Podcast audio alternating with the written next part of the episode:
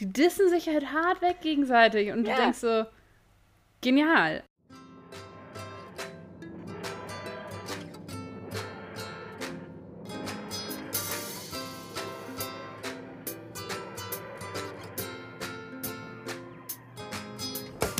Hallo, hallo, hallo und herzlich willkommen, ihr Lieben, zu einer neuen Ausgabe von Brillant, ein Doctor Who Podcast. Ich bin wie immer Tabea und mir gegenüber sitzt wieder meine brillante Podcast-Partnerin Stella. Hallo, wie ist es? Ist das jetzt unser neues Konzept für irgendwann, wenn wir die Leute richtig überraschen wollen, dass wir dann einfach Rollen tauschen und du bist ich und ich bin du? Und dann versuchen wir die Folge aus der jeweils anderen Perspektive zu gucken? Könnte man mal überlegen, aber ich dachte jetzt eigentlich, wir wechseln uns einfach mit dem Intro immer ab. Ah, okay, da habe ich wieder Ja. viel zu kompliziert gedacht. Ja, äh, hallo, ich bin Stella. Und ähm, auch ich wünsche euch äh, herzlich willkommen. Hoffentlich geht es euch gut und ähm, ihr seid gut im Februar angekommen. Seid ihr schon im Februar angekommen? Ihr seid noch gar nicht im Februar angekommen. Nein, ihr seid, dann die noch- sind noch nicht im Februar angekommen. Ich hoffe, ihr seid auf einem guten Weg in den Februar. Ich bin gut mit Daten. Daten kann ich. Genau, und äh, heute ist es mal so, dass Tabea ganz viel aufräumen muss, weil sie ein furchtbares Chaos veranstaltet hat und es bei mir ganz ordentlich ist. Beziehungsweise eigentlich haben ja andere Leute Chaos veranstaltet. Das kommt nur immer bei mir rein. Also ganz viele Briefeulen jetzt gekriegt. Mein Kamin sah zwischenzeitlich aus. Also war nicht mehr feierlich, Kinder. Ist aber schön. Also, ähm, wir haben drei Mails gekriegt. Eine Mail war sehr interessant und unadressiert. Wir gehen jedenfalls davon aus, dass sie von jemandem kommt, der Kai heißt. Und prinzipiell freuen wir uns immer über Post wegen der E-Mail-Adresse. Achso. Aber es ist auch gut, wenn wir sie dann auch verstehen können. Also, falls du uns nochmal schreiben möchtest, so dass wir sie noch ein bisschen besser verstehen können, freuen wir uns natürlich. Genau, also ich, sie fing sehr krypt, also das ist eine sehr kryptische Mail gewesen, fand ich. Ähm, mit Katzenfotos, vielleicht hilft das. Die uns sehr gut gefallen haben übrigens. Ähm, genau. Also erstmal danke dafür. Es war auf jeden Fall auch eine sehr unterhaltsame und schöne Mail und äh, die Fotos haben uns auf jeden Fall sehr gut gefallen, die Katzenfotos. Hoffentlich hast du dir jetzt nicht irgendwelchen weirden Spam auf den Rechner gezogen. Nee, ich glaube nicht. Also ein Spam schickt, glaube ich, keine Fotos von einer und derselben Katze. Also ich glaube, Ah, okay. Spam würde dann irgendwie rumspammen und verschiedenste Fotos von verschiedensten Katzen senden. Genau. Ähm, dann hat Julian uns eine sehr ausführliche Mail geschrieben mal wieder. Vielen Dank dafür. Und hat mich natürlich drauf oder uns natürlich äh, nochmal darauf aufmerksam gemacht. Wir haben ja letzte, letzte Folge besprochen, was sind so die großen Gegner des Doktors. Und da sind uns irgendwie nur Dalek und Cyberman eingefallen. Natürlich ist auch der Master ein großer Gegner des Doktors. Ich, ähm, ich habe den gar nicht mehr so richtig auf dem Schirm, weil das schon so meine Lieblingsfigur und gar nicht mehr so auf diesem Villain-Radar ist, weil der so ambivalent ist. Ähm, genau, also aber natürlich ist der Master das drittgrößte, also so mit einer der großen drei, würde ich sagen. Unsere Dr. Who Safari, die großen drei. Jawohl. Dann hat er gesagt, Bei einer Fragen- Safari sind es aber fünf, glaube ich. Ja, ja, Big Five, genau. Aber bei uns sind es die großen drei. Dann hat er gefragt, ob unsere Fragen wieder philosophischer werden. Wir bemühen uns immer sichtlich darum. Manchmal klappt es nicht. ähm, offensichtlich. Möglicherweise. Hm, ja. Äh, nee, also wir bemühen uns da, nur manchmal hat man einfach so Zeiten, da ist man auch gar nicht so philosophisch drauf. Also mein äh, Tiefpunkt ist immer so im Januar und Februar des Jahres, deswegen. Ja, schauen wir mal. Wir hoffen das Beste, Ja. lieber Leser. Und wir sind halt auch äh, der Meinung, dass es auf Teufel komm raus auch irgendwie dann nur schlecht wird. Also so philosophieren, ob das Philosophieren zwingen, ist eben ja auch nicht Sinn und Zweck der Aktion.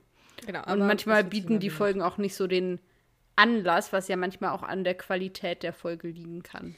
Könnte sein, du. Ja, und dann hat er uns sein eigenes Folgenranking bis jetzt geschickt und das haben wir auch mit Interesse. Entschuldigung. Mit Interesse gelesen.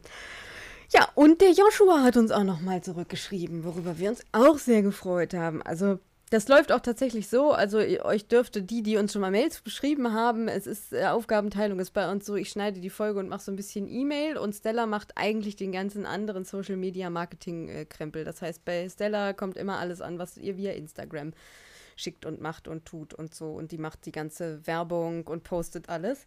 Und ähm, wenn ihr Mails schreibt, dann beantworte ich die sozusagen. Aber ich schicke die natürlich immer weiter. Das heißt, wir lesen die Mails beide. Und genauso ist es mit Instagram-Nachrichten. Die schicken wir uns auch gegenseitig. Also, wenn ich schreibe wir, dann ist es tatsächlich auch wir, weil wir beide immer alles lesen. Ja. Ja. Das wollte ich nur mal sagen. Und es ist auch in den äh, Nachrichten ist eben auch unser Gewinnspiel zur Rede gekommen. Ja. Äh, wir freuen uns natürlich weiterhin über alle Gewinnspielbeiträge, die bei uns einflattern für das große Finale. Genau, bis zum 30. war das. Äh, bitte maximal zwei DIN A4 Seiten irgendeine Geschichte, Fanfiction-Kiste ähm, zu der zweiten Staffel. Meinetwegen auch gerne ein besonders gutes Gedicht. Ja, oder sowas. Ein Tagebucheintrag, ein ja, Zeitungsausschnitt, ein selbstformulierter, ja. eine Novelle, eine Mininovelle, ein Buchrücken eines von euch ausgedachten Buches. Äh, mit anderen, ja. mit anderen Worten, was meine liebe Stella sagen möchte, ihr könnt sehr gerne kreativ werden. Wir sind da wirklich offen für alles. Und natürlich, was Julian auch noch vorgeschlagen hat, ist, dass das unsere Tradition werden könnte, dieses Geschichtenschreibgewinnspiel. Überlegen wir uns.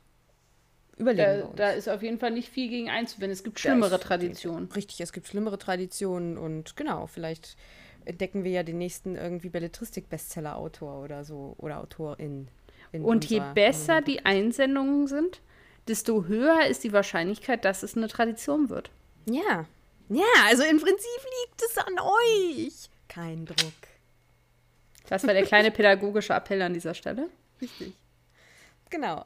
Äh, wir reden heute über die 13. Folge der zweiten Serie, über Doomsday. Geschrieben wie beim letzten Mal von Russell und äh, Regie hat wieder Graham Harper geführt also das gleiche Team wie beim letzten Mal. Offensichtlich ist es ja auch der zweite Teil des Zweiteilers und das Fi also und die finale Folge dieser Staffel. Das heißt, nächste Woche kommt keine Folgenbesprechung, sondern wie ihr inzwischen wisst, unser Spezial zur zweiten Staffel. Ja, genau. Und unsere äh, Mini-Folge mit der Reaktion auf das Neujahrsfestive nennt es wie es wollt, Special, das genau. jetzt gerade zum Jahreswechsel 2020, 2021 rausgekommen ist. Genau, das kommt da auch nochmal. Ja, dann habt ihr sozusagen nächste Woche zwei Folgen. Was für ein Luxusleben unsere brillanten Companions führen, nicht wahr? Ein bisschen dekadent schon fast. Ein bisschen dekadent schon fast, muss man sagen. Ja, ich würde dann sagen, wenn das alles ist, starten wir. Ich würde kurz die Folge zusammenfassen in meiner unnachahmlichen Art und äh, dann machen wir weiter. Also Doomsday. Wir haben ja aufgehört, dass sich äh, dieses Wahnsinnsschiff der Daleks öffnet und die da rauskommen. Die Daleks kommen aus, aus dieser Kugel raus und rollen auf Rose und Mickey zu. Rose stoppt die Daleks, indem sie ähm, ihnen Fakten über sich selbst, also über die Daleks erzählt. Interessant ist für die Daleks jetzt natürlich, wie sie an dieses Wissen gekommen ist und somit wird sie am Leben gelassen. Der Doktor verspricht währenddessen Jackie Rose zu beschützen. Die Cybermen wollen die Welt übernehmen. Es ist ein ganz schönes Kuddelmuddel, um ehrlich zu sein. Die Cybermen und die Daleks treffen aufeinander und bekriegen sich. Ja, also Riesenshow, also Riesending irgendwie, passiert auch zweimal. Der Doktor und Rose versuchen, den von den Daleks mitgebrachten Genesis-Arc zu sichern. Das ist Time Lord Technology wie der Doktor erzählt, passt mehr rein, als es von außen wirkt. Und das wissen die anderen noch, äh, das weiß, wissen unsere ProtagonistInnen noch nicht, aber da sind ganz viele Daleks drin. Mickeys Gang äh, kommt aus dem anderen Universum. Ich nenne die jetzt einfach Mickeys Gang, ja. Die haben ja eigentlich auch einen Namen. Ja, ich hab's aber vergessen. Ach so, okay. also, also Mickeys Gang taucht äh, aus dem anderen Universum. The Preachers, oder? Waren das nicht die Preachers? Es hatte irgendwas, ja. es war irgendwas christlich angehauchtes. Oder also ja, religiös angehauchtes. Ich glaube so, aber ich finde Mickeys Gang irgendwie cooler. naja, aus dem anderen Universum tauchen auf. Unter anderem eben auch Pete. Die nehmen den Doktor kurz mit, um dem zu zeigen, in welchem Zustand das andere Universum ist. als die wieder zurück in unser Universum kommen, ja, sind, ähm,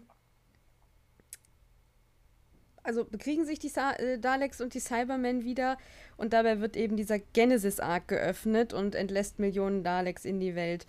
Um die Erde davor zu retten, muss der Doktor die Daleks und die Cybermen in das Nirvana zwischen den Universen zurückschicken. Das geht durch Materie, die äh, Universumsreisende am Körper haben. Rose hat das eben auch. Dadurch zwingt er sie mit Pete und ihrer Mutter ins andere Universum zu gehen. Pete und ihre Mutter haben sich nämlich auch gefunden sozusagen. Die sind jetzt auch zusammen. Eine sehr süße Szene. Ähm, Rose geht aber zurück also zurück zum Doktor. Äh, die beiden schaffen es dann, die Daleks und die Cybermen ins Nirvana zu schicken. Dabei kann sich Rose allerdings nicht halten und wird auch eingesogen und wird in letzter Sekunde von Pete gerettet und wieder mit ins Paralleluniversum gezogen. Und das ist jetzt natürlich das große Finale, weil sie nicht zurück kann und der Doktor auch nicht mehr zu ihr kann, weil das Universum, also weil die Universen inzwischen so instabil sind, wenn noch mal jemand irgendwie diese Grenze überschreitet, könnte das eben alles in die Luft gehen. Äh, das ist nicht der Grund. Dachte ich jetzt. Nee, also das liegt so daran, dass ähm, dadurch, dass er quasi, dass jetzt diesen Riss ah, zwischen den Universen aufgemacht hat ja. und die da reingesogen wurden, fällt das so in sich selber zusammen, sodass dieser Moment, wo ja, das an der Wand ja. so aussieht, als ob da so ein Ball Papier zusammengeknüllt wird. Ja, also stimmt. diese Verbindung fällt quasi in sich selber zusammen, ein bisschen wie so ein schwarzes Loch quasi, ja, das sich selbst auflöst und deswegen ist dieser Übertritt nicht mehr möglich. Genau, also ich habe es äh, ich hab's beim Schreiben mit einem anderen Plot scheinbar durcheinander gekriegt. Also ich habe die Folge tatsächlich gestern geguckt, alles gut. Ähm, genau. Und ja, dann wird halt Rose irgendwie ein paar Monate oder ein Jahr später gezeigt, wie sie im Paralleluniversum ist und träumt von Doktor und dann erzählt sie das der Familie und die, die fahren sozusagen dahin, wo sie das oder wo der Doktor sie sozusagen hin, äh, also hingerufen hat und da trifft sie dann nochmal eine Projektion von ihm und erzählt ihm, dass sie jetzt bei Torchwood im Paralleluniversum anfangen wird. Genau, und äh, der Doktor bleibt, nachdem diese Projektion vorbei ist, allein in der TARDIS zurück für ein paar Sekunden und auf einmal taucht Donna äh, in der TARDIS auf, im Brautkleid und dann ist die Folge zu Ende. Oder wie sie im, in den Credits genannt wird, ist es, glaube ich, einfach nur The, The Bride. Ja, weil damals, also gleich erstmal Fun Fact: Catherine, äh, Catherine Tate war eigentlich gar nicht als Companion geplant, sondern nur für dieses äh, Weihnachts-, also Christmas Special, was ja dann unsere nächste Folgenbesprechung wird, praktisch. Ähm, denn in der nächsten Staffel kommt ja erstmal Martha und da in diesem Christmas Special hat Russell T. Davis aber gemerkt, hey, das könnte irgendwie noch ein super Companion sein. Ähm, aber ich freue mich total, weil Donna ja nun mein Lieblingscompanion ist und da taucht sie zum ersten Mal auf und das ist für mhm. mich so. Ba, da, da, da, da. Ja, das kann auch gleich der Jingle für ba, da, da, da, da, die Königin der Hintergrundinfos sein. Bitteschön. Ja, ähm, auch zu dieser Folge war jetzt gar nicht so mega viel rauszufinden. Aber es ist so, dass für diese Folge es eine Inspirationsgrundlage gab. Und zwar tatsächlich, was ich dann nach so ein bisschen Nachlesen so rausgefunden habe, tatsächlich auch gar nicht so ein unbekanntes Werk, nämlich eine Buchreihe von Philip Pullman, die hier in Deutschland, glaube ich, vor allem bekannt ist unter dem Namen Der Goldene Kompass. Unter anderem eben auch groß verfilmt worden mit Daniel Craig und Nicole Kidman und so. Genau, also das ist, und das war unter anderem quasi die Inspiration für diese Folge. Dann wurde ganz viel Geheimhaltung um diese letzte Folge tatsächlich betrieben. Also von, dass nur Billy Piper und David Tennant irgendwie die Skripte bekommen haben für eine lange Zeit und dass ganz doll aufgepasst wurde, dass ähm, das Ende überhaupt nicht geviewt wird und so. Also auch an, es gibt wohl auch so eine Gruppe, die die Folgen immer vorab bekommt, um die dann zu bewerten und so, die haben diese Folge gar nicht bekommen. Und deswegen gibt es dafür gar keine Bewertung von dieser einen speziellen Gruppe und so. Also es wurde ganz, ganz viel Geheimhaltung betrieben. Genau, das nur so als, als Fakt dazu. Ja, wenn man eben nicht verraten wollte, wie und ob und das mit Rose sterben und nicht oder doch oder so, das wollte man nicht. Und man wollte auch dieses Cyberman Dalek aufeinandertreffen nicht unbedingt verraten. Nämlich, es ist das erste Mal, dass die Daleks und Cybermen auf dem Bildschirm zusammentreffen. Und zwar war es nämlich so, dass bereits 1967 das schon mal angedacht war. Und dann hat aber der Erfinder der Daleks, Terry Nation, gesagt, nee, nee, ich will das nicht. Ich finde das irgendwie uncool. Lass es mal nicht machen. Und jetzt haben sie das halt doch noch mal quasi viele, viele Jahre später dann doch noch mal gemacht. Dann ist es so, dass es Diskussionen gab darüber, also diese Szene, die du schon beschrieben hast, wo, es quasi zum zweiten und dann finalen Mal in diese Paralleluniversum reingeschickt wird oder reingerettet wird ja sogar, wurde viel diskutiert, wer denn diese Rettung betreibt. Also es gab eben die Wahl, entweder es ist Pete oder es ist Mickey, mm. der dann auftaucht und sie mitnimmt. Wobei es natürlich auch äh, anzumerken ist, es hätte auch ähm, Jackie sein können. Jackie sein können, genau. Also, aber das war nicht ja. die Diskussion. Die Diskussion war, ist es Mickey oder ist es eben Pete? Und es wurde sich dann für Pete entschieden, weil gesagt wurde, damit soll so ein bisschen gezeigt werden, dass er sie als seine Adoptivtochter quasi annimmt. Mhm. Ich finde es auch letztendlich die bessere, auch wenn nicht die realistischere Entscheidung. Also eigentlich hätte ich Mickey hätte ich mehr nachvollziehen können. Mhm aber diesen Unterton, dass man sagt, okay, er, er soll halt so als akzeptierend dann da gezeigt werden, finde ich, ist ja. eigentlich ganz nett, weil man sich ja schon auch als Zuschauer bewusst machen muss, dass das nicht der Pete ist, den wir schon in dieser Vater-Tochter-Folge gesehen haben. Ja, eben. Auch wenn uns das vielleicht so vorkommen mag. Und dann ist es so, dass ähm, es die einzige Russell T. Davis finale Folge ist, in der Captain Jack nicht mitspielt. Ha. Ja, das ist allerdings interessant. Ja, aber richtig. Ja, hoffe ich doch, Wenn dass die so Leute das richtig recherchiert haben, bei denen ich das nachgeguckt habe. ja, das nur so als kleinen, kleiner Funfact an der Seite. Das mhm. war es auch schon. Äh, genau, äh, so viel zu Hintergrundinfos zu dieser Folge. Ja, Hintergrundinfos sind schon durch. Ja, ja, ich habe doch gesagt. Naja, aber immerhin so hast du, hast du, hast du, äh, letztes Mal war ja irgendwie in Klammern nur eins. Ja. Ja, das Also dann richtig. kommen wir eigentlich schon zur Story. Ich finde das ein ziemlich krasses Finale jetzt natürlich. Ja. Logisch. Also es ist die letzte Folge Rose. Die Dalek und die Cybermen sind da. Ähm, man hat diesen Moment, wo äh, wo die da an der Wand stehen in den verschiedenen Universen. Man hat dann am Ende nochmal diesen I love you Moment. Alles so melodramatisch. Ja, und ja, auch durchaus Momente und Zitate und so, die ja auch ins Fandom eingegangen sind. Also ich glaube, dass dieses Bild vom Doktor, der an dieser weißen Wand steht yeah. und guckt, als wäre sein Lieblingshund gerade umgebracht worden, ist schon auch ein Bild, das jetzt so als Meme oder als GIF oder sonst in irgendeiner Form in dem Internet schon auch präsent ist. Ja, it's a mood. Einfach Mood. Ich glaube, bei WhatsApp gibt es ja so Dr. Who-Sticker und da gibt es sowohl einen Sticker von David Tennant, wie er an der Wand steht, als auch einen von Billy Piper, wie sie da an der Wand steht. Ja, siehst du? Also selbst in die WhatsApp-Sticker hat es das irgendwie reingeschafft. Ich finde, das, das ist auch das Kriterium, woran man Fame messen kann, oder? Ich glaube, das Wenn du bei den WhatsApp-Stickern bist, dann hast du es geschafft. Absolut, absolut. Also nach meinem, nach meinem äh, Maßstab ist das, glaube ich, dann ja. schon Fame. Ähm, ja, und was, was so nebenbei erwähnt wird, äh, fand ich auch ganz cool, dass Harriet Jones äh, Präsidentin im Paralleluniversum ist. Und der they Doktor so sagt, aber pass auf sie gut auf. Genau, they call it the Golden Age. Ja, ähm, es zeigt auch wieder so ein bisschen, wie, wie man im Prinzip, also selbstreflektiv ist es auch wieder, weil ja im Endeffekt Timelord-Technologie äh, diese ganzen Daleks in die Welt bringt, ne? Ja, dazu habe ich tatsächlich, was ich daran witzig finde, ist, das habe ich mir tatsächlich sogar auch aufgeschrieben, und zwar, also ich wollte dich jetzt vorhin nicht unterbrechen, aber es ist ja tatsächlich so, dass der Doktor erst als die, die sogenannte Genesis Arc geöffnet wird, mhm. weiß, was sie kann. Genau. Und das vorher ja gar nicht erkennt und sagt, ich hätte das auch nicht als Time Lord-Technologie auch nicht identifiziert. Mhm. So, sondern das sind hier die Daleks. Ich glaube auch, dass es die Daleks sind, die es Genesis Arc nennen, weil der Name nur dann passt, wenn er von den Daleks gegeben wurde, sondern ich glaube, dass das an sich sonst wahrscheinlich irgendwie von den Time Lords irgendwie anders heißt.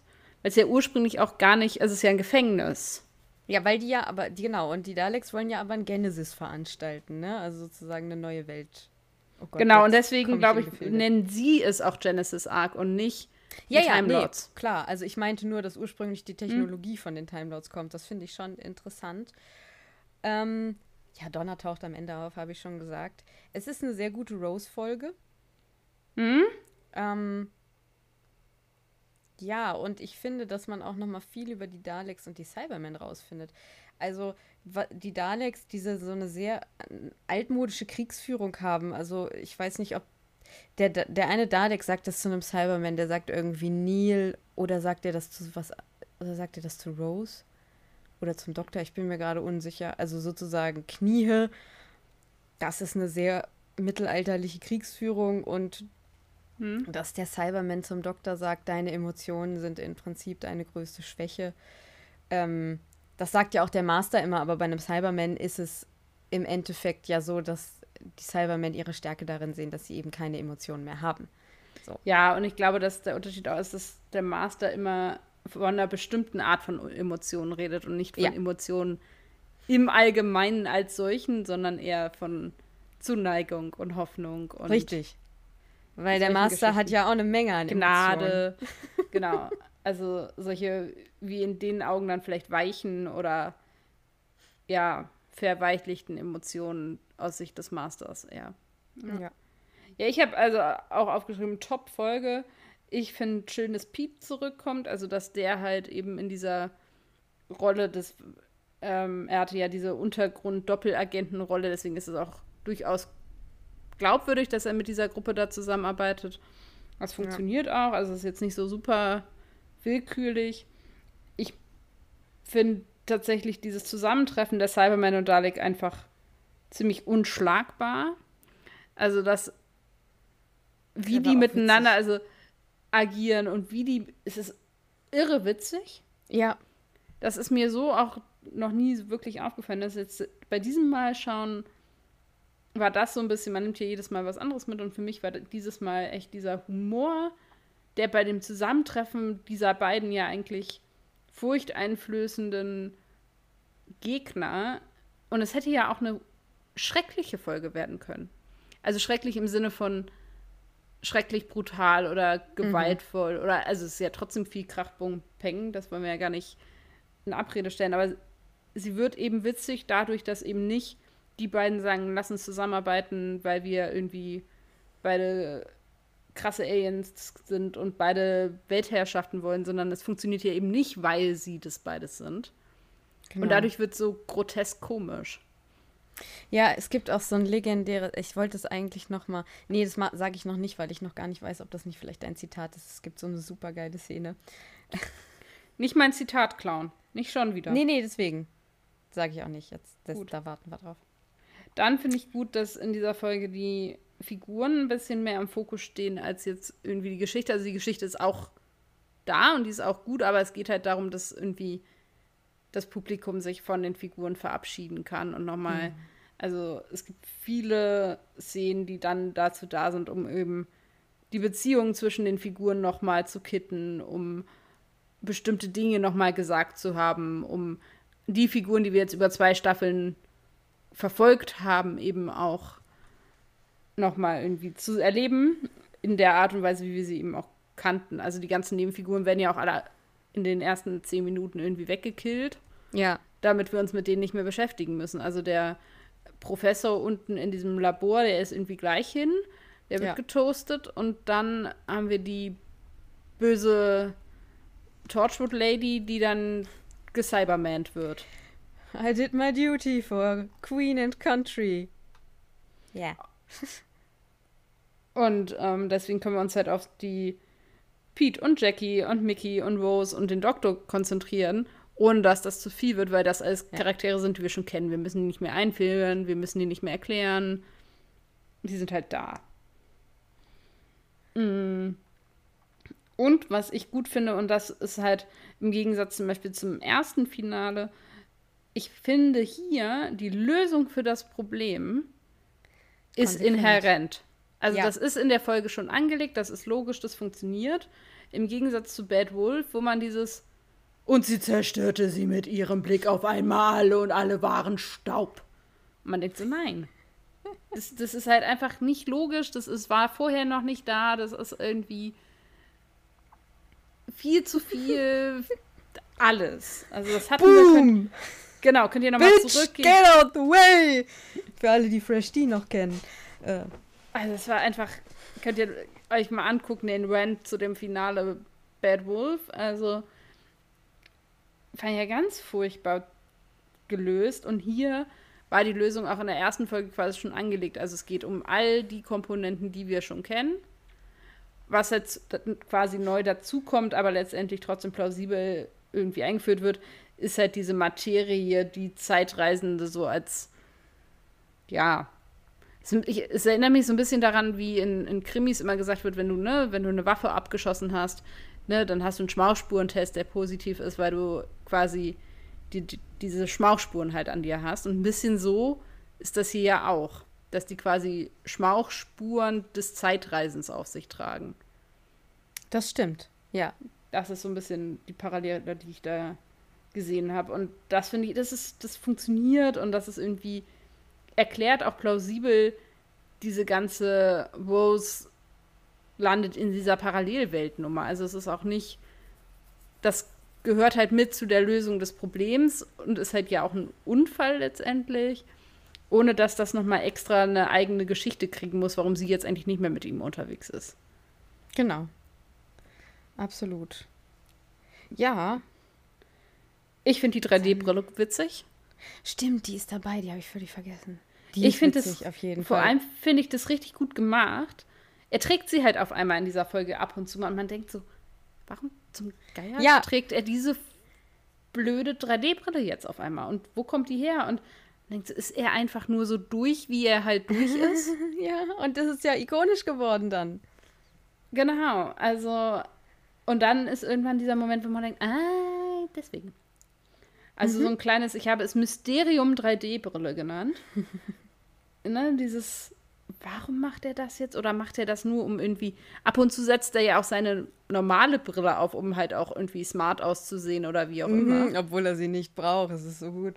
Deswegen passt es auch, ohne dass es eine Funktion unbedingt haben muss. Das stimmt. Das ist richtig. Ja, dann finde ich das gut. Ähm, am Ende dieser Moment, wo, wo es dann sagt, ja, ich arbeite wieder in the shop und dann aber rauskommt, dass sie doch bei Torchwood ist. Und mm. so, wo ich so dachte, ja, das, also man hat, oder ich konnte mich auch damit versöhnen, dass Rose jetzt in diesem Paralleluniversum ist, weil ich das Gefühl habe, dass sie da auch ihren Platz gefunden hat. Also ich ja. glaube, den Neustart, den sie jetzt da hat, hätte sie vielleicht in ihrer Welt so gar nicht machen können, weil es halt dann zu sehr alte Muster gewesen wären. Und so ist es jetzt vertraut genug, aber doch anders genug, um da eben auch einen Neustart zu wagen. Ja, und im anderen Universum wäre ihr Vater halt auch nicht ein ganz hohes Tier in irgendeiner äh, Government Agency gewesen, muss man jetzt auch einfach ja. mal sagen. Also ich will das gar nicht minimieren, aber sie hat da ja auch jemanden, der irgendwie dahin geht und sagt, hier, die hat Erfahrung. Ähm, ja, und, und halt auch die Ressourcen, dass sie überhaupt da in dieses äh, Bad Wolf Bay fahren können und so, weil er halt auch einfach Kohle hat. Ja, genau. Also das muss man auch sagen, ne? Es ist natürlich auch, und es ist, ja, es ist natürlich schön für sie und äh, genau. Äh, ich, da, was ich noch aufgeschrieben habe, ist, äh, dass wir den Kult of Scarrow kennenlernen. Stimmt, ja. Ich werde dazu jetzt nicht mehr sagen, weil ich nicht weiß, ob der in anderen Folgen davor schon mal existierte. Aber ähm, ganz interessant, dass es dann doch Daleks gibt, die einen Kult bilden. Ja. Und ich glaube, da muss man auch überlegen, ob unsere Wahrnehmung von Kult eine andere ist als im Englischen, also ob das auch sprachlich. Mhm. Ähm, Kult ist ja das, was wir hier als Sekte quasi ähm, übersetzen würden. Mhm. Wenn du im Englischen von einem Cult redest, redest du im Deutschen von einer Sekte. Okay. Ich weiß nicht, ich, dadurch, dass wir halt auch die deutsche Synchro beide nicht gucken, ob Ja. tatsächlich im Deutschen auch von einer Sekte geredet wird oder von einem Kult. Hm. Das wäre vielleicht eine ganz spannende Frage, aber an sich so oder so gründen halt einzelne Daleks einen Verbund irgendeiner Art. Ja, und das ist Mit so einer. Hierarchie. Richtig, und sie geben sich Namen. Ähm, Ja. Was im Prinzip. Ja, ich weiß nicht. Also, es heißt ja, die Daleks fühlen nur eine Emotion, nämlich Hass, und das treibt sie. Man weiß halt nicht, zu wie viel sie noch fähig sind. Das wird ja auch äh, gerade in Modern Who irgendwie immer wieder, keine Ahnung, gefragt, glaube ich. Also, ne? Ja, das wird in anderen Folgen noch, noch ein bisschen pointierter quasi ja, ja. Aber äh, das wäre mal so eine, eine Frage ans Publikum, die sich mit äh, Classic Who auskennen. Könnt ihr uns was zu dem Cult of Skaro in Classic Who erzählen? Also gab es den da schon oder ist das eine New Who Idee und A- Konstrukt oder ist das tatsächlich eine Classic Who Einwanderung in das New Who, die sie hier wieder rausgeholt haben und Genau, quasi Julian. auch revived haben? Ja, Julian kennt sich super mit Classic Who aus. Julian, wenn du das hörst, äh, gab es den Kult of Scarrow auch schon in Classic Who? Fragezeichen. Fühle dich angesprochen. Richtig. genau. Ähm, Oh, kleine Idee an der Stelle. Es wurde ja mal gesagt, wir könnten Gäste einladen und so. ha, Julian, wenn du Lust hast und dazu eine kleine Ausführung, also wirklich eine kleine Ausführung hast und das gerne mal aufnehmen möchtest und uns als Audiodatei mitbringen, dann können wir das beim nächsten Mal vielleicht beim Aufräumen als kleinen Gasteinspieler einspielen, wenn du da Lust zu hast. Das nur so am Rande als. Das gilt natürlich auch für alle anderen, die da jetzt irgendwie was zu sagen können. genau. Könnte man das so als kleinen Schnipsel als Gastbeitrag mit einfügen. Genau. Genau. Ähm, kleines Ausschweifen an der Stelle. Hm. Dann habe ich noch aufgeschrieben, dass ich das sehr gut finde als Abschluss für Staffel 2. Also ich finde, man hat jetzt Staffel 1 und 2 im Sinne der, der Figuren als Paket da abgeschlossen, weil man so ein bisschen auch so einen Schnitt hat, weil man sich ja von allen den Figuren vorerst an dieser Stelle verabschiedet. Genau. Das finde ich ist irgendwie gut gelungen. Ich persönlich hätte es tatsächlich sogar noch schöner gefunden, wenn zum Beispiel jetzt Eccleston auch noch Staffel 2 gemacht hätte und sie da beide abgelöst hätten. Das wäre irgendwie Ja. ein bisschen runder gewesen und wir jetzt quasi mit Tennant angefangen hätten. Ja. Das hätte auch das, was mich an Staffel 3 stört, aus dem Weg geräumt. Ja. Tabea viel weiß, was mal. ich meine. Alle anderen. Ja, weil Tabea das auch kacke findet. Ähm, genau. Das ist ein kleines Foreshadowing. Mhm. Sonst hat Staffel 3 ganz viele schöne Dinge. Das will ich jetzt gar nicht. Äh, vor allem auch Dinge, die auch in. Ist auch völlig egal. äh, la, la, la, la, la. Äh, Dann äh, wäre bei mir, wäre ich schon bei den Figuren tatsächlich. Ja, ich auch. Also mir fällt jetzt gerade nichts mehr ein. Ich habe Ja, ich hab mich-. Auf die Figuren bezogen ein bisschen gefragt, ob diese Zusammen Familienzusammenführung nicht ein bisschen zu einfach gelaufen ist. Ich finde das, äh, also ich muss dir ganz ehrlich sagen, Jackie und Pete, das ist zwar sweet, aber das ist zu einfach, ne? Also, Ja.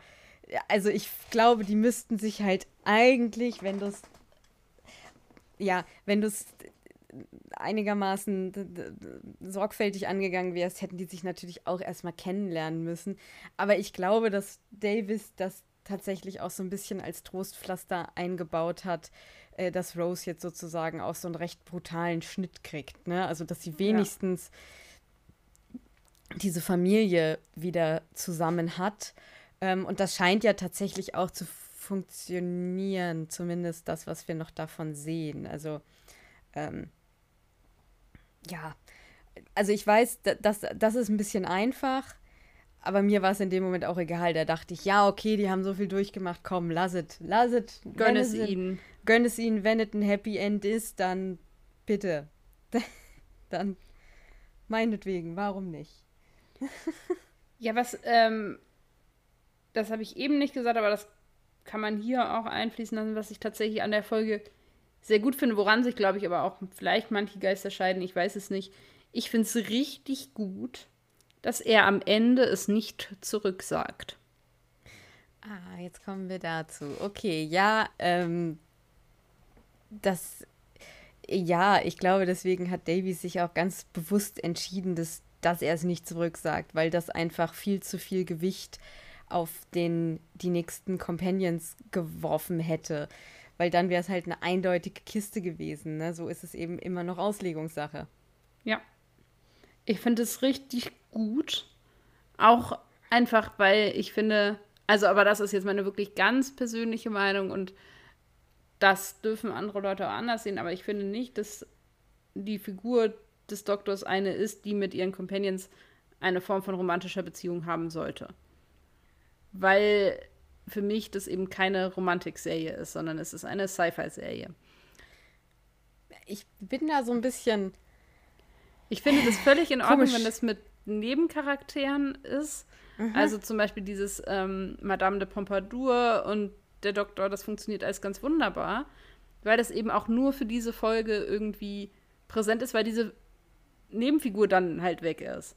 Wenn du aber den Companion nimmst du ja immer mit, ja. damit nimmst du ja auch diese Beziehung immer mit. Und ja, ich bin da so ein bisschen Teufelsadvokat, muss ich sagen. Ich war bis Capaldi und, und, und, und, und Bill davon überzeugt, dass ich das auch super finde, wenn das nicht passiert.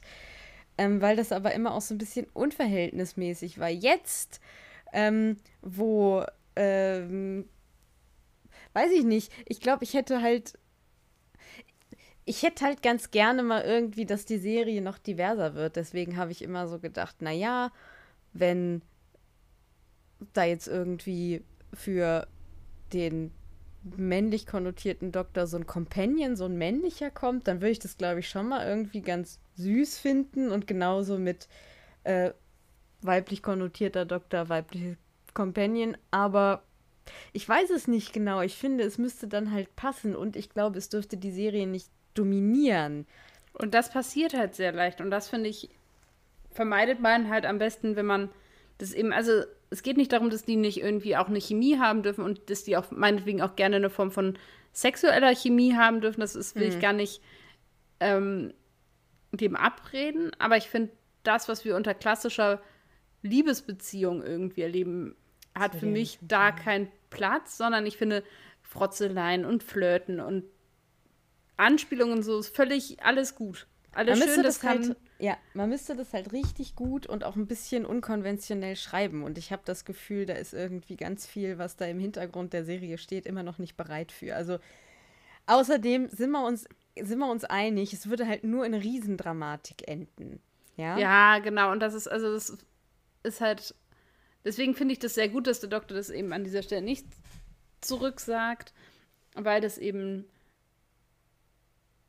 dann auch nicht irgendwie ein Thema ist, so an der Stelle. Und deswegen habe ich auch damit, wie diese Geschichte dann an anderer Stelle eben fortgeführt wird, weiß ich auch noch nicht, ob ich das eigentlich, ist das eine gute Lösung, ist das keine gute Lösung. Da muss man an der Stelle nochmal drüber reden. Aber an sich ist es halt, der Doktor hat halt ganz andere Aufgaben, äh, was heißt Aufgaben, aber ist ja eigentlich für andere Dinge zuständig als dafür, mit den Companions Liebesbeziehungen zu führen. Ja, aber das ist ja obsolet, weil äh, wenn du es gut schreiben würdest, könntest du es halt irgendwie so einbauen, dass es nicht die ganze Zeit dominiert. Ich habe halt nur das Gefühl, also ich vertraue bis jetzt keinem, der da irgendwie am Schreibpult steht, dass der das subtil machen könnte. Was übrigens jetzt auch nicht heißen soll, dass wir das könnten, ne? Nur, dass wir nein, nicht nein, nein, verstanden werden. Absolut nicht wir möchten jetzt nicht so, ne, wie der typische Fußballfan, der zu Hause sitzt und sagt, oh, das hätte ich aber verwandelt. Nein, wir wollen nicht sagen, wir hätten das, wir könnten das. Ähm, ja. Vielleicht würden wir den Elfmeter auch über, die, über, über den Pfosten knallen, ne? Also das, ähm, ja. ja. ich finde es halt eigentlich, also das ist vielleicht auch ähm, fast ganz gut zusammen. Ich finde es viel spannender, wenn da eben auch so ein Geheimnis mit hintersteckt. Wie ist eigentlich diese Beziehung? Und wenn in dem Moment, wo sie eindeutig wird, mhm. finde ich, wird es auch ein bisschen langweilig. Ich glaube, das ist so ein bisschen dieses Grundgefühl, was bei mir dahinter steckt. Es ist, ist, äh, für mich ist die Spannung größer und das Geheimnis größer, wenn man eben nicht weiß, was hinter den Tadestüren manchmal passiert. Was in der Zeit passiert, in der wir eben nicht dabei sind. Ja, manchmal und, wünscht man sich, man wüsste das. Also ich bin da durchaus zwiegespalten. Ja, aber das, also ich kann mir auch vorstellen, wer weiß, ob der, äh, der Rose und die Doktor, hm, ob ähm, der Doktor und Rose nicht doch mal irgendwie einen One-Night-Stand hatten oder so. Das weißt du nicht. Ja. Und das ist ja das, was dieses Mysterium, wo ich denke, das macht es eigentlich letztendlich so ein bisschen prickelig, ein bisschen interessant, ein bisschen, ja, exciting. Ja, auf gewisse Weise hast du auch schon recht. So. Und wenn das dann benannt wird und wenn es dann eindeutig wird, dann ist halt auch, also das ist ja in vielen anderen Serien auch so. In dem Moment, wo die Charaktere zusammenkommen, ist die Luft raus. Ja. Ähm, dafür ist Liebesfilme enden ja nicht umsonst, oft dann, wenn die Charaktere zusammenkommen. Ja, weil der Weg dahin für eine fiktionale Geschichte einfach, äh, einfach interessanter ist. Ja, ne? und deswegen finde ich das halt. Find, deswegen finde ich das ein gutes Ende. So. Okay. Um das gesagt zu haben. Okay. Ja, ich finde es auch ein gutes Ende, muss ich sagen. Muss ich äh, auf jeden Fall sagen. Und ich finde übrigens auch schön, also jetzt mal ganz kurz weg von Rose und dem Doktor, sondern nur zu Rose. Ähm, das ist einfach eine super Rose-Folge. Also sie mhm. beweist ein unglaubliches Durchsetzungsvermögen mit den Daleks und auch so eine Abgeklärtheit inzwischen, mhm. die wir leider erst so richtig da kennenlernen, finde mhm. ich. Und ich hätte mir gewünscht, dass das schon früher der Fall gewesen wäre. Auf mhm. der anderen Seite dachten sie halt auch, Out with Blazing Glory. Also das ist ja die letzte Folge, da müssen wir noch mal ja. Ja, auftischen. Ähm, sie ist ein gutes Team mit Mickey. Also ich glaube, die haben so ein bisschen ihre Balance gefunden, habe ich ja. irgendwie das Gefühl. Auch viel zu spät alles. Also ist alles irgendwie so, hätte das nicht ein bisschen früher im Prinzip. Also warum, naja, aber das ist halt auch so, okay, letzte Folge, jetzt kann auch alles gut sein, so.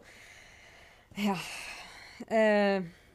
Ja, was ich eigentlich noch, also ich kann zur Figur nur noch hinzufügen, dass ich sehr spannend finde, was gar nicht so im Zentrum erzählt wird, sondern was mir dann so bei den Überlegungen aufgefallen ist, dass nämlich der Doktor Roses Familie und Roses Beziehung zu ihrer Familie über seine Beziehung zu ihr stellt, indem er ja für sie entscheidet, dass sie eigentlich zu ihrer Familie gehen sollte, auch wenn sie sich da dann gegen entscheidet und nur bei ihrer Familie landet aufgrund von Umständen. Aber das ist eine spannende Überlegung. Also, das sagt ja auch was über diesen Charakter aus, dass er eben nicht sagt, du gehörst zu mir. Genau. Du bist meins. Sondern dass er eben sagt, du gehörst eigentlich zu deiner Familie und du gehörst zu deiner Mutter und wie willst du ja.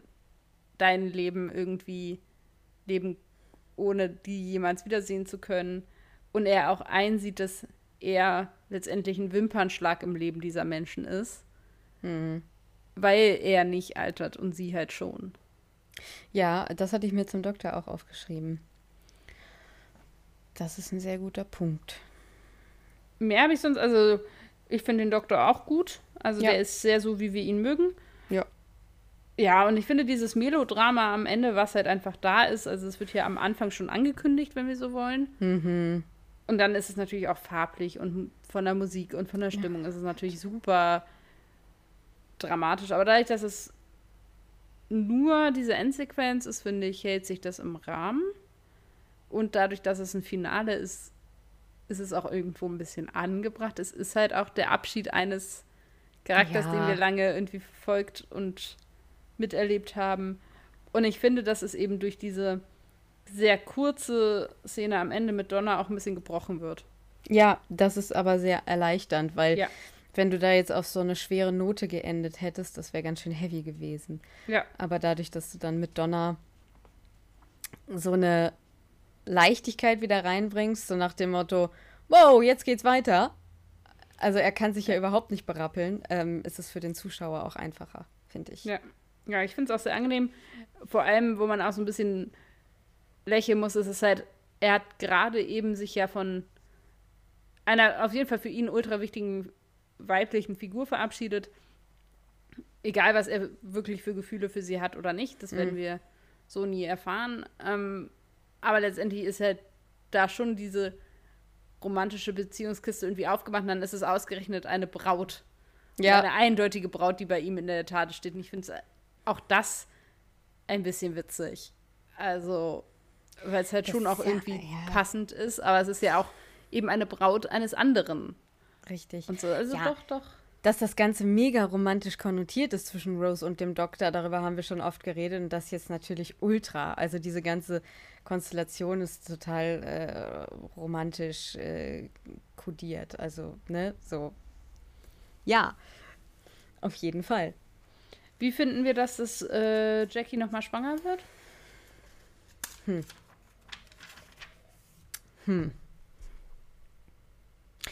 Ich, es stört mich nicht. Ich weiß es gerade. Ich habe mir da keine Gedanken drüber gemacht. Ah, okay. Wa- Also, ich äh, habe so ein keine- bisschen überlegt, wie die kann noch. Ja, ich fand es halt so ein bisschen, ja, gut, okay, jetzt kommt auch noch ein kleines Kind mit drauf, ja. Ähm, ich hätte es nicht gebraucht, so. Es war da. Ich Was hab mich ich auch kurz gefragt, ob irgendwie- das altersmäßig hinkommt, aber Ja, gut, Jackie und Pete waren ja auch relativ jung, als sie Rose hatten und so. Das kann man schon auch noch okay. durchgehen lassen. Was ich tatsächlich, glaube ich, ein bisschen schöner gefunden hätte, wäre einfach, wenn sie gesagt hätte, na ja, und die beiden haben jetzt noch mal geheiratet zum Beispiel. Ja, irgendwie Weil so. so dieses, man braucht für ein Happy End auch noch dieses Ja. Baby-Ding, aber natürlich kann Rose nicht diejenige sein, die jetzt von Mickey oder von wem auch immer schwanger ist. Das wäre irgendwie, Das hätte nicht funktioniert und das wäre nicht plausibel gewesen. Also kriegt Jackie von Pete jetzt noch ein Kind. Na gut, okay. Ich finde es aber ganz schön, dass Mickey äh, bei denen sozusagen bleibt. Also ähm, ich weiß Ja. jetzt nicht, ob die zusammen wohnen, aber dass er zumindest scheinbar nah bei denen irgendwie in der Family Ja. integriert ist und so, das finde ich sehr schön. Ich finde auch anders wäre das nicht denkbar gewesen. Ja, aber sie hätten es natürlich ganz anders machen können, Ja. gell? So, Aber ich finde, das ist irgendwie konsequent, das ist Es ist logisch, konsequent, das ist ja. rund. Absolut. Empfinde ich auch, also. Also ich hätte natürlich Mickey auch gegönnt, dass er mit Jake zusammengekommen wäre, klar. Ja, voll. Das finde ich ein bisschen schade, dass das nicht passiert ist. Aber ähm, gut, da haben wir auch an anderer Stelle schon drüber geredet. Außerdem wäre das für Mickey auch. Also, vor allem wäre das super komisch. Dann bist du mit einem zusammen und dann bist du danach mit seinem Paralleluniversum. Stimmt. Das wäre halt weird. schon auch, auch, für Jake wäre das schon auch minimal weird gewesen. Von daher, Hm. na gut. Na gut. Vielleicht. Vielleicht. Ja, okay. Äh, was hast du denn mitgenommen? Oder hast du was mitgenommen? Ja, tatsächlich, ähm, von wegen, es wurde ja gesagt, wir sind nicht philosophisch genug. Ja. Und zwar habe ich mitgenommen, dass es dass Abschiede an sich für so einen inneren Frieden total wichtig sind. Oh ja. Das, also, das sieht man eben an dieser, es gibt diese Szene, wo Rose eben da weggeschnappt wird, mehr oder weniger. Mhm. Und sonst haben die ja keinen Abschied voneinander und dass sie eben dann diesen Traum hat und dass sie da hinfahren und dass es diesen Abschiedsmoment nochmal gibt, ist, glaube ich, für beide Figuren erstmal wichtig, dass sie irgendwie weitermachen und weiterleben können. Auch wenn Rose schon angefangen hat, damit weiterzumachen.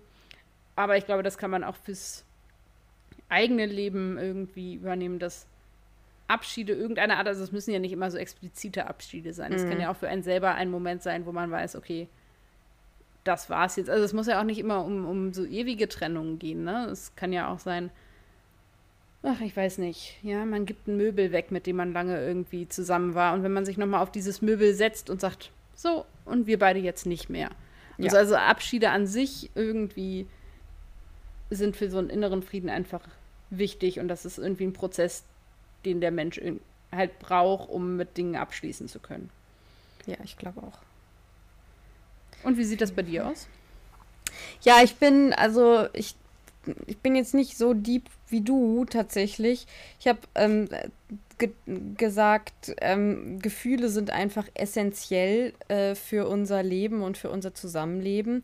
Ich habe das so ein bisschen festgemacht an diesem Beispiel Cyberman, weil der Cyberman Mhm. das ja auch explizit beim Doktor anspricht. Ähm, alles, was äh, uns leitet, sind irgendwie Gefühle und was passiert, wenn wir keine Gefühle mehr haben, das sehen wir irgendwie an diesen Cybermen. Hm? Und das ist total das abschreckende Beispiel. Und natürlich ist auch Hass ein abschreckendes Beispiel, aber ich glaube, die Cybermen sind noch mal ähm, weirder, weil das ja tatsächlich einfach, ähm, ja, da ist ja gar nichts mehr. Und ja, das habe ich äh, in erster Linie äh, mitgenommen, weil das ja in der Folge auch total viel um Gefühle geht. Und Ja, Das- ich also- würde tatsächlich bei den Cybermen noch dazu sagen, ich weiß nicht, ob das deine Denke unterstützt, aber dazu kommt im Unterschied zu den Daleks ja auch, dass die Cybermen ja theoretisch Menschen sind, die halt auch mal Gefühle hatten. Also es ist Genau. nicht nur ein in sich gefühlsloses Wesen, sondern ein Wesen, dem die Gefühle geraubt wurden. Genau, das ist nochmal dramatischer und Gefühle sind. Was wollte ich denn jetzt sagen? Gefühle sind in der Folge super präsent. Irgendwas wollte ich noch sagen. Ach ja, und auch, dass Gefühle halt ganz oft auch gar nicht schön sind, weil es ja auch negative Gefühle gibt, also Trauer oder Schmerz oder so. Aber dass uns das trotzdem irgendwie ausmacht. Ist jetzt nicht so deep, aber ist, äh, ist auch was. Keine neue Erkenntnis, aber mein Gott. Und ich könnte das jetzt philosophisch weiterführen, ist, dass es halt auch beide Seiten geben muss, weil sonst beide wertlos wären. Ja, das stimmt. Das Also das ist da- vielleicht das, was man dann an den Daleks sieht. Die haben eben nur Hass. Ja.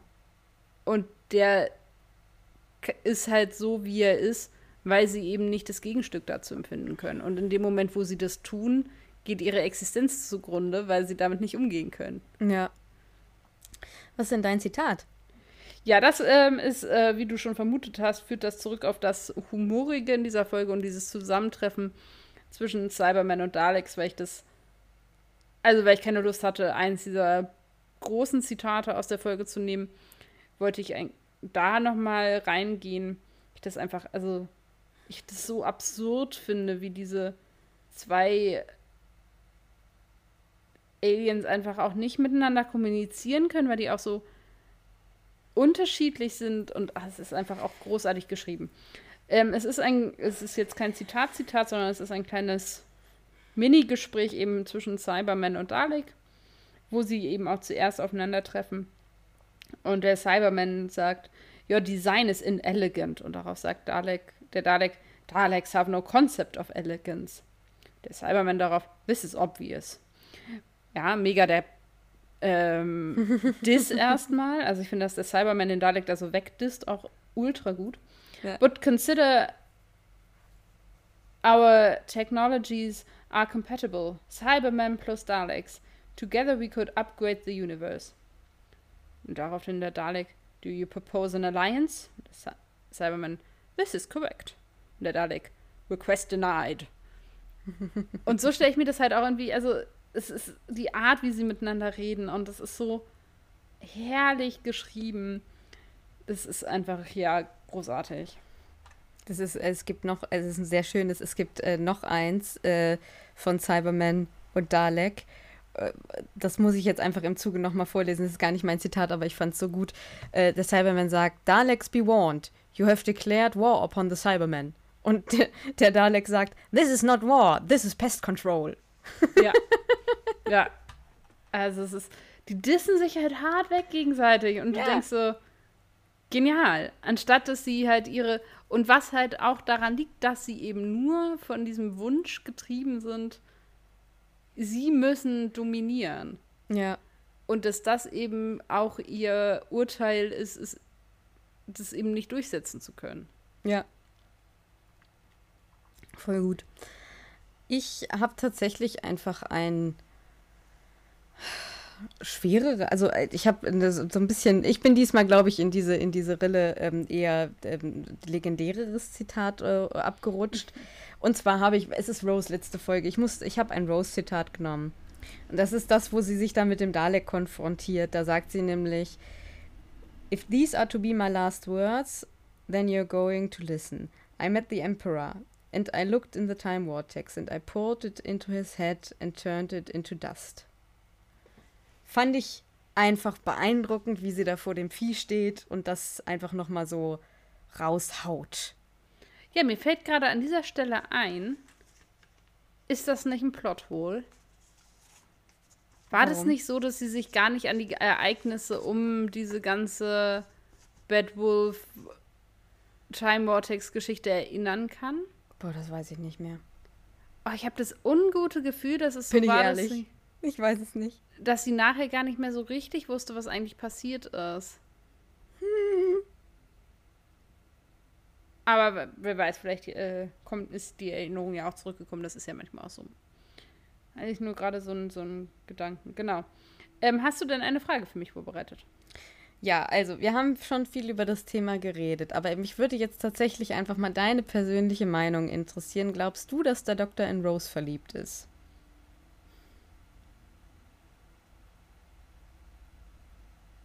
Glaube, dass der Doktor das selber nicht weiß. Weil mhm. es nie so, ähm, also wenn, man kann das ja schlechter, man, nochmal von vorne dieser Satz, das Einzige, womit man das vergleichen kann, ist ja diese Beziehung, die wir erlebt haben zwischen dem Doktor und Madame de Pompadour, wo es eindeutig eine romantische Beziehung einer etwas verqueren Art und Weise war. Aber da hat man tatsächlich so die typischen Verliebtheitsanzeichen. Ne? Er war flatterig, er war irgendwie begeistert, er war stürmisch. Und das sind Dinge, die er Rose gegenüber so nicht gezeigt hat. Also es war nicht dieses klassische siebter Himmel, Schmetterlinge, keine Ahnung, ne? Gefühl, das da irgendwie gezeigt wurde. Ich glaube, dass der Doktor so alt ist und so viel erlebt hat und ja auch schon eine Familie hatte und so unglaublich viel im Hintergrund hat und auf so viel Lebenszeit und Lebensgeschichte zurückgucken kann, dass es vielleicht auch schwierig ist, eben bestimmte Gefühle zuzuordnen, weil du ja einfach auch viele Dinge auch schon öfter erlebt hast und weißt, wie manche Dinge auch enden. Hm. Deswegen würde ich sagen, also verliebt in Rose ist er auf gar keinen Fall. Nicht auf die Art und Weise, in die Rose in ihn verliebt ist, weil mhm, sie ihn ja auch ja. anders anhimmelt und anders einfach auch, also, ne, Mickey sagt, es wird dann ja gesagt, oh, ihr, ihr Herzschlag hat zugenommen, sagt mhm. das ist er äh, der Dalek und Mickey sagt, ja, Überraschung. Ja. Also das, glaube ich, sind alles Dinge, aber ich glaube, dass der Doktor eine unglaublich große Zuneigung und Verbundenheit ihr gegenüber empfindet, aber selber vielleicht gar nicht so genau zuordnen kann, ist das jetzt Freundschaft oder ist es jetzt Liebe. Mhm. So ja, würde ich das einordnen. Ich glaube nicht, dass es dieses, ja, ich will es nicht pubertär nennen, also, aber dieses frisch Verliebte, dieses Kribbelige und so, das hatten die so nie. Das hatte Rose ihm gegenüber ganz am Anfang auch schon bei Eccleston und so, mhm. glaube ich schon. Aber er hat, wenn dann diese Phase übersprungen und zu ihr quasi so eine mhm. tiefe Bindung aufgebaut. Ja. Aber ob das jetzt Liebe ist? Nee, ich spreche nicht von Liebe. Ja, genau. Also das. Ne? Also. Aber ich glaube, das ist die Frage, die er sich stellt. Also ich glaube, für ihn ist die Frage, ist es eine Freundschaft oder ist es eben eine Liebe? Aber ich glaube, verliebt. Ja, aber Freundschaft ist, ist ja auch eine Liebe. Ja, genau. Ne? Das, also, also deswegen habe ich ganz explizit nicht von ja. Liebe geredet, weil ich ja, bin okay. überzeugt davon, dass er sie liebt. Aber ist halt die Frage, genau. ob romantisch oder platonisch oder was dazwischen. Genau, so. und das ist, das weiß er, glaube ich, nicht, oder kann er schlecht zuordnen, aber ich glaube so, dieses kribbelige. Da ich glaube auch, dass der Doktor das auch für Captain Jack hatte. ja, oder so ein bisschen. So. Also, das, äh, um an dieser Stelle, das glaube ich auf jeden Fall. Ich glaube, dass er den schon auch, wo er dachte so, hm, spannend. Ja. Ähm, und den Eindruck hatte ich nicht, dass das irgendwie da war. Mhm. Genau, wenn das deine Frage beantwortet. Äh. Ja, sogar sehr gut, ausführlich. Dann äh, habe ich mir überlegt, das ist jetzt so ein bisschen so eine äh, Hundezüchterfrage. Ähm, wenn man Daleks und Cybermen kreuzen würde oder mischen würde, was glaubst du, würde da rauskommen? Also, und zwar sowohl würde das überhaupt funktionieren, wie auch wäre das einfach die größte Todesmaschine des Universums oder wäre das halt ein absolutes Desaster? Ich glaube, es wäre ein absolutes Desaster. Ich glaube, da würde dann irgendwie so ein Stell dir mal vor, so ein, so ein, so ein, so ein, so ein Cyberman, aber eher so, so kegelförmig und dann mit so einem Rüssel. und so Eiern über den ganzen Panzer oder so. Keine Ahnung. Ähm, ach Gott. Keine Ahnung, ob das ginge oder nicht. Also jetzt, was ich aus der Folge rauslesen konnte, geht es überhaupt gar nicht, weil die sich ja gegenseitig überhaupt ab gar nicht riechen können. Hahaha. ähm, ähm, es wäre auf jeden Fall ein witziges Experiment. Vielleicht möchte da ja jemand mal eine technische Zeichnung zu machen, wie das dann aussehen würde. ja, und also was man natürlich überlegen könnte, ist, es gibt hier dieses Wesen, was in einer Dalek-Höhle nur lebt, dass ja man überlegen könnte, okay, wenn dieses Wesen quasi in der Höhle eines Cybermen leben würde, das wäre dann ja optisch quasi trotzdem die Vereinigung der beiden. Ja, ja Aber aber, das wäre dann ja im? Prinzip nur ein Cyberman statt keine Emotionen eben Hass. So, also, weil wenn du jetzt einfach sagst, du packst irgendwie das Innere von der einen Hülle ins andere, dann hätte das ja trotzdem Mhm. die gleichen Eigenschaften wie ein Dalek. Es würde halt nur aussehen wie ein Cyberman. Das fände ich Mhm. dann relativ Ja, langweilig, glaube ich. Ja, ja. Oder dann wäre da ein Dalek, der quasi Hassinhibitoren hätte. Mhm. Dem einfach alles egal wäre. Aber der kann ja dann auch nicht mehr schießen, weil der hebelt sich ja durch Hass hoch im Prinzip. Also ist alles ein Ja. bisschen kompliziert. I don't know. Ja. Äh, Spannend übrigens, also völlig, äh, was mir gerade so einfällt, das, was wir ja bei den Daleks gesagt haben, dass es da was Neues ist, dass nämlich die diesen, diesen Kult haben und sich Namen geben und so, ist ja die äh, Cybermen haben ja offensichtlich auch nicht Hi Hierarchie, weil die ja gesagt haben, dass der Head Cyberman Mhm. quasi da wegge Gut ist, ja. wurde und sie dann einen neuen Head Cyberman brauchen quasi. Das ist mir nur auch aufgefallen, dass ich dachte, oh, es gibt einen, einen Boss. Ja, Und woran Boss. zum Teufel erkennen sie den? keine Ahnung. Das wäre die nächste Frage. Also, die sehen ja auch wirklich alle gleich aus. Okay, also du würdest sagen, die sind nicht kompatibel. Ich kann es mir nur schwer vorstellen, um ehrlich zu sein. Ja. Ja, Stella, was genießt du denn sonst so? Ja, mir ist es dieses Mal ein bisschen schwer gefallen, weil ich irgendwie mal so was anderes vorstellen wollte. So ein bisschen äh, thinking out of the box. Deswegen habe ich mir äh, tatsächlich eine App rausgesucht, von der ich gar nicht weiß, ob ich sie schon mal vorgestellt habe. Und dann ist mir aufgefallen, dass es eigentlich die dämlichste App ist, um sie im Moment vorzustellen, weil die im Moment überhaupt nicht wirklich benutzbar ist. Oh nein. Es war ein, ein, ein kleiner Fail meinerseits an dieser Stelle. Es tut mir ein bisschen leid. Aber ich werde es jetzt einfach trotzdem machen, weil ich das jetzt so rausgesucht habe. Und äh, vielleicht behaltet ihr das einfach im Hinterkopf für andere Zeiten. Und zwar geht es um die App Too Good To Go, Ach, von der ich glaube, an dieser Stelle noch nicht erzählt habe. Und wenn doch, musst du jetzt schreien und ich äh, Nö. spontan um. unsicher, ich glaube nicht, aber funktioniert die nicht trotzdem im Moment? Weil abholen ist ja, oder? Ja, genau. Also sie funktioniert im Moment hier nicht so gut, wo ich so. wohne, weil einfach hier im Moment da wenig Leute dran teilnehmen. So, ich erkläre einfach das Prinzip für die Leute, die es nicht kennen. Ähm, Too Good To Go ist eine App aus Dänemark, tatsächlich, die relativ klein, glaube ich, auch angefangen hat. Also so ein bisschen so Start-up-mäßig.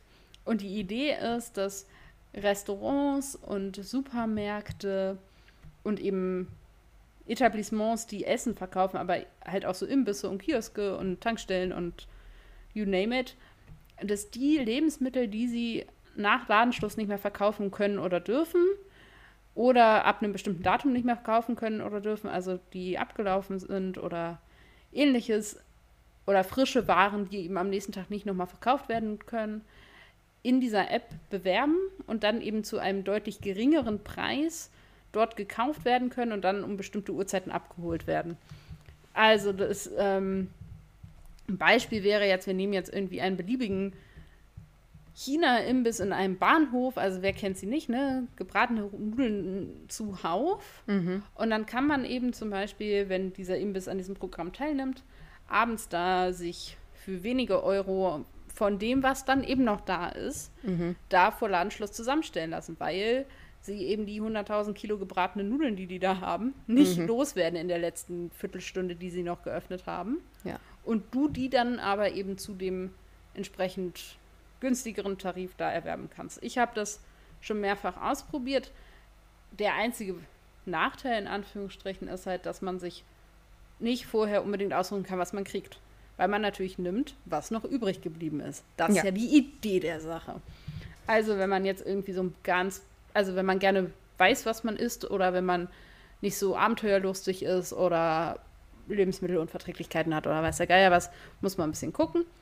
Aber sonst ist es halt auch ein spannendes Überraschungspaket. Ich habe das schon mit verschiedenen Läden ausprobiert. Es hat immer gut funktioniert. Letztendlich ist das Preis-Leistungs-Verhältnis unglaublich gut, weil die Läden, die daran teilnehmen wollen, den Kram halt auch wirklich loswerden. Dementsprechend sind die dann auch nicht irgendwie kleiner die Portion, als sie normalerweise wären oder so. Mhm. Also, sondern genauso groß mindestens. Besonders schön ist es wohl, das habe ich selber noch nicht ausprobiert, aber mir habe sagen lassen, bei Läden, die Buffet anbieten. Also ja, auch so klassische sind ja irgendwie internationale Buffets oder ja oft auch so Asia-Geschichten. Mhm. Und das Problem bei Buffet ist, dass es so ist, dass man immer viel präsentieren muss, damit die Leute sich nehmen. Das ist Mhm. irgend so eine psychologische Kiste, kennt man ja auch bei Frühstücksbuffets und solchen Scherzen. Und dann bleibt natürlich immer was übrig. Und das kannst du natürlich am nächsten Tag nicht mehr irgendwie verkaufen. Mhm. Und dann ist es eben bei so Restaurants, die in der Regel Buffet anbieten, so dass du dann eben vor Ladenschwester hingehen kannst und dann darfst du dir so eine Box befüllen, was mit was noch da ist. Und das natürlich Das richtig, ist halt. richtig, richtig gut. Ja. Ähm, genau, dass äh, im Moment es eben ein bisschen eingeschränkt nur möglich ist, ist offensichtlich. Aber zum Beispiel gibt es eben auch Supermärkte, die daran teilnehmen, die dann, da kann man dann zum Beispiel auch nach Essensbedürfnissen, also zum Beispiel auch vegetarische Tüten ähm, bekommen, wo dann zum Beispiel Obst und Gemüse drin ist, das nicht mehr verkauft werden kann oder eben Molkereiprodukte, die nicht mehr am nächsten Tag verkäuflich sind und ähnliches. Und dann werden eben bestimmte Tüten auch für eingepackt, oft bei Supermärkten. Und dann kann man sich so eine Tüte da abholen. Und dann guckt man zu Hause, was man denn so gekriegt hat. Und das soll ganz gut funktionieren, ist sehr spaßig dann. Und mit Supermärkten funktioniert das im Moment halt auch ganz regulär weiter. Ja. Ist ja irgendwie, ne, die haben ja auch auf und alles. Genau. Ähm, so viel zu meiner Empfehlung oder was ich genieße im Moment. Genieße ich es, habe ich, also im Moment genieße ich es nicht, aber an sich habe ich es eben auch schon genutzt und finde, es ist was, was man auf jeden Fall unterstützen sollte. Und um Verpackungsmüll zu reduzieren und so bieten viele eben auch an, dass man eigene Behältnisse mitnehmen kann. Also man muss dann nicht sagen, irgendwie, man muss die Verpackung von dem entsprechenden Imbiss oder wie auch immer unbedingt nutzen, sondern man darf oft eben eigene Tupper-Aufbewahrungs- Ja. sonst wie Geschichten auch mitbringen. Das ist aber je nach Unternehmen auch immer ein bisschen unterschiedlich. Genau. So viel äh, von mir an dieser Stelle. Ja, das war doch eine coole, coole Sache. Ich habe, ja, im Prinzip habe ich einen YouTube-Kanal mitgebracht. Ich habe jetzt einfach zur Sicherheit, oh, sorry, ähm, hier wird es so langsam dunkel, deswegen. Ähm, das ist, äh, ich habe äh, den YouTube-Kanal Pete's Meat mitgebracht. Also wird tatsächlich wie Pete und dann Smeet geschrieben. Also Peter Schmidt, ne? Pete Smeet, so. Äh, das sind fünf äh, junge Männer, die irgendwie wohl mal mit Gaming angefangen haben, inzwischen aber ganz viel Unterhaltung machen. Und da möchte ich ein ganz bestimmtes Format irgendwie ähm, hier jetzt mal ähm, ja, an, den, an, an, an die Menschen bringen, und zwar Pete's Meat kocht. Also es gibt bestimmt viele Leute, die diesen Kanal schon kennen, jetzt die uns zuhören. Ähm, aber die machen halt dieses Format Pete's Meat kocht. Das heißt, äh, meistens alle fünf filmen sich dabei, wie sie alle dasselbe Gericht machen und dann wird das von einem Cutter zusammengeschnitten und es kommen unfassbar witzige Dinge dabei raus. Ähm, und das hilft mir gerade sehr über diese, äh, diese, diese, diese, ja, etwas deprimierende Zeit. Äh, kriegt man einfach gute Laune bei. Dann gibt es auch noch ein Format, wo die Jungs dann auf ihre äh, Videos reagieren. Da die halt einen ähm, eigenen Cutter haben, wissen die eben auch nicht ganz genau, was wurde da zusammengeschnitten von dem Zeug, was wir eingeschickt haben. Und dann lohnt es sich natürlich für die auch nochmal darauf zu reagieren. Das ist einfach unfassbar witzig. Also man lernt, also man lernt jetzt nichts oder so. Das ist einfach wirklich reine Unterhaltung. Ähm, manchmal findet man vielleicht ganz interessante Rezepte, die man vielleicht auch mal nachkochen möchte. Ja, das wäre jetzt meine Frage, wie groß ist der Hungerfaktor? Wie? Ja, mein, mein Effekt, wenn ich Dinge anschaue, wo sie Essen machen, ist, danach habe ich Hunger. Ich glaube, man kriegt da schon Hunger bei. Okay. Also doch, tendenziell. Quasi kleine Triggerwarnung an alle, die hungrig werden beim Zugucken. Äh, Wenn man das guckt, Doch, muss, ja, sollte also- man entweder schon gegessen haben oder planen im Anschluss, genau. was sich zu machen. Ja, oftmals auf jeden Fall. Ähm, genau. Und der Kanal hat aber noch ganz viele andere einfach witzige Videos, die reagieren auf ganz viel Krempel, was ich im Moment auch einfach viel gucke. Also es ist halt wirklich so absolut, ähm, ja, eine gute Zerstreuung. Wenn man irgendwie echt mal Aufheiterung braucht, das machen die sehr gut. Ähm, die sind auch sehr sympathisch, ähm, auch miteinander und so. Also von daher, ja, an dieser Stelle Pete's Meat heißt der Kanal und Pete's Meat kocht das Format. Gerne gucken. genau, ja. das war's von mir auch. Ja, wenn ihr jetzt nochmal nachgucken wollt, ist das natürlich wie immer auch in unseren Shownotes. Natürlich, natürlich. Ja. Und dann damit sind wir äh, Rose losgeworden. Übrigens, ähm, Oh. wow, okay. das war jetzt das. Nein, äh, was ich noch überlegt habe, tatsächlich ganz witzig. Ähm, ich kann mich an The Runaway Bride gar nicht so wirklich erinnern. Deswegen freue ich mich sehr darauf, die zu gucken, weil ich zum Beispiel wirklich ehrlich keine Ahnung habe, was da eigentlich jetzt die Gegner nochmal sind und so. Ah, das ist ja Ich habe keine Ahnung, was da wirklich passiert. Also, und der Witz ist, dass jedes Mal, wenn ich an diesem Punkt des Nochmal-Guckens bin, ich jedes Mal denke, was passiert eigentlich nochmal in The Runaway Bride? also, es ist irgendwie so eine Folge, die mir irgendwie immer wieder entfällt. Und ich denke auch jedes Mal am Ende der zweiten Staffel, dass die nächste Folge nicht The Runaway Bride ist, sondern Voyage of the Damned. Ach, Also ich jedes Mal denke, oh, gleich fährt ihm die TARDIS in, äh, äh, die, die In die Titanic in die Titanic. TARDIS, die TARDIS, Titanic in die TARDIS. Aber das passiert ja gar nicht. Und ich jedes Mal wieder denke, ach ja, stimmt. Ah, ja. Genau, äh, so viel zu, schon mal zum Foreshadowing an der Stelle. Aber das wann ist ja auch denn erst, noch mal Voyage of the Damned? Ja. Ich glaube, Ha. das ist nach äh, Staffel 3. Ich glaube auch. Ja, ich glaube, ja, ja, ja, da war was. Da erzählt er doch auch äh, hier dem Charakter von Kylie Minogue. Ja, es ist kompliziert geworden mit dem letzten Begleiter Ja. und so. Hm, ja. Ja, da war was. Also unser innerer Kanon funktioniert großartig. Ja, wir sind halt Experten. Kann man sagen. Einmal mit Profis arbeiten. Das sind wir. Ja. Genau. Ähm, das ist aber ja jetzt noch in, in weiter Ferne. Nächste Woche von uns das Special wahrscheinlich, würde ich sagen, wieder inklusive Ranking. Ja. So ein bisschen äh, Revue passieren lassen, was diese Staffel so passiert ist. Was haben wir eigentlich letztes Mal gemacht? Das müssten wir vielleicht nochmal nachgucken. Vielleicht nochmal nachgucken, hatten wir aufgeschrieben. Ich glaube, wir, ich glaube, wir hatten sowas wie auch Lieblingsfolge. Und vielleicht auch sowas wie, ich glaube, wir hatten noch Lieblingscharaktere und so. Da hatten wir Ja. mal eine Liste, da gucken wir nochmal Ja. drauf. Ähnlich wird das nächste Woche dann eben auch nochmal aussehen. Und wenn wir bis dahin dann eben schon Geschichten und Späße kriegen, äh, könnt ihr diese dann auch bei uns nachhören. Allerdings wird es dieses Mal keinen Ausschnitt aus der Frankfurter Rundschau oder Nein. Zeitung oder sonst wie geben. Wir haben darauf verzichtet, euch zu bestrafen dafür, dass wir keine Einsendung kriegen. Wenn wir keine Einsendung kriegen, kriegen habt ihr halt Pech gehabt, gibt es halt nichts zu hören. Genau, dann gibt es halt keine Geschenke dieses Jahr. So sieht das aus. Wir freuen uns natürlich ganz herzlich. Und wenn ihr das Gefühl habt, dass ihr das nicht mit bis zu der Deadline schafft, aber ihr uns trotzdem was schicken wollt, dürft ihr das natürlich auch machen. Und dann lesen wir das halt einfach so, aber das schafft es dann wahrscheinlich nicht in Podcast. Ja, wollte ich Tabea guckt sagen. ganz entsetzt, als ich das jetzt gesagt habe. Das war nicht abgesprochen. Aber also, wenn ihr was habt, was ihr uns schicken wollt, könnt ihr uns das natürlich schicken. Aber wir können halt nicht alles, was wir kriegen, irgendwie einlesen oder vorstellen oder so. Ja. Also, was sie sagt, auf jeden Fall. Okay, cool. Haben wir das auch, ne?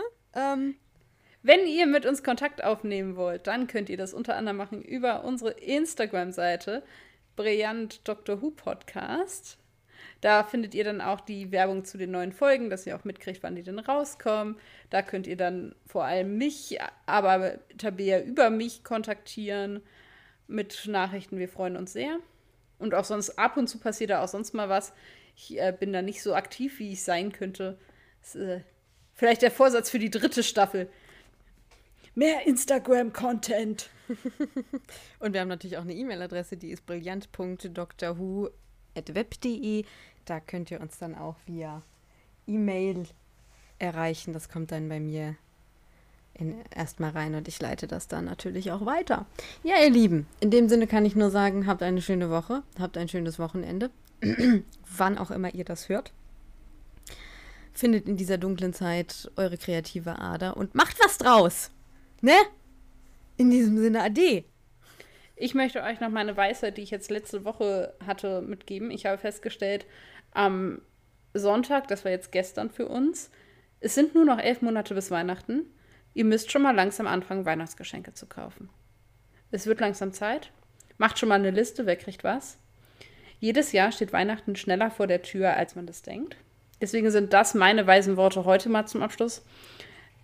Ich dachte, diese Erkenntnis sollte mal geteilt werden, falls es euch selber noch nicht aufgefallen ist. Ich sage da jetzt einfach gar nichts mehr zu. In diesem Sinne noch äh, bis bald.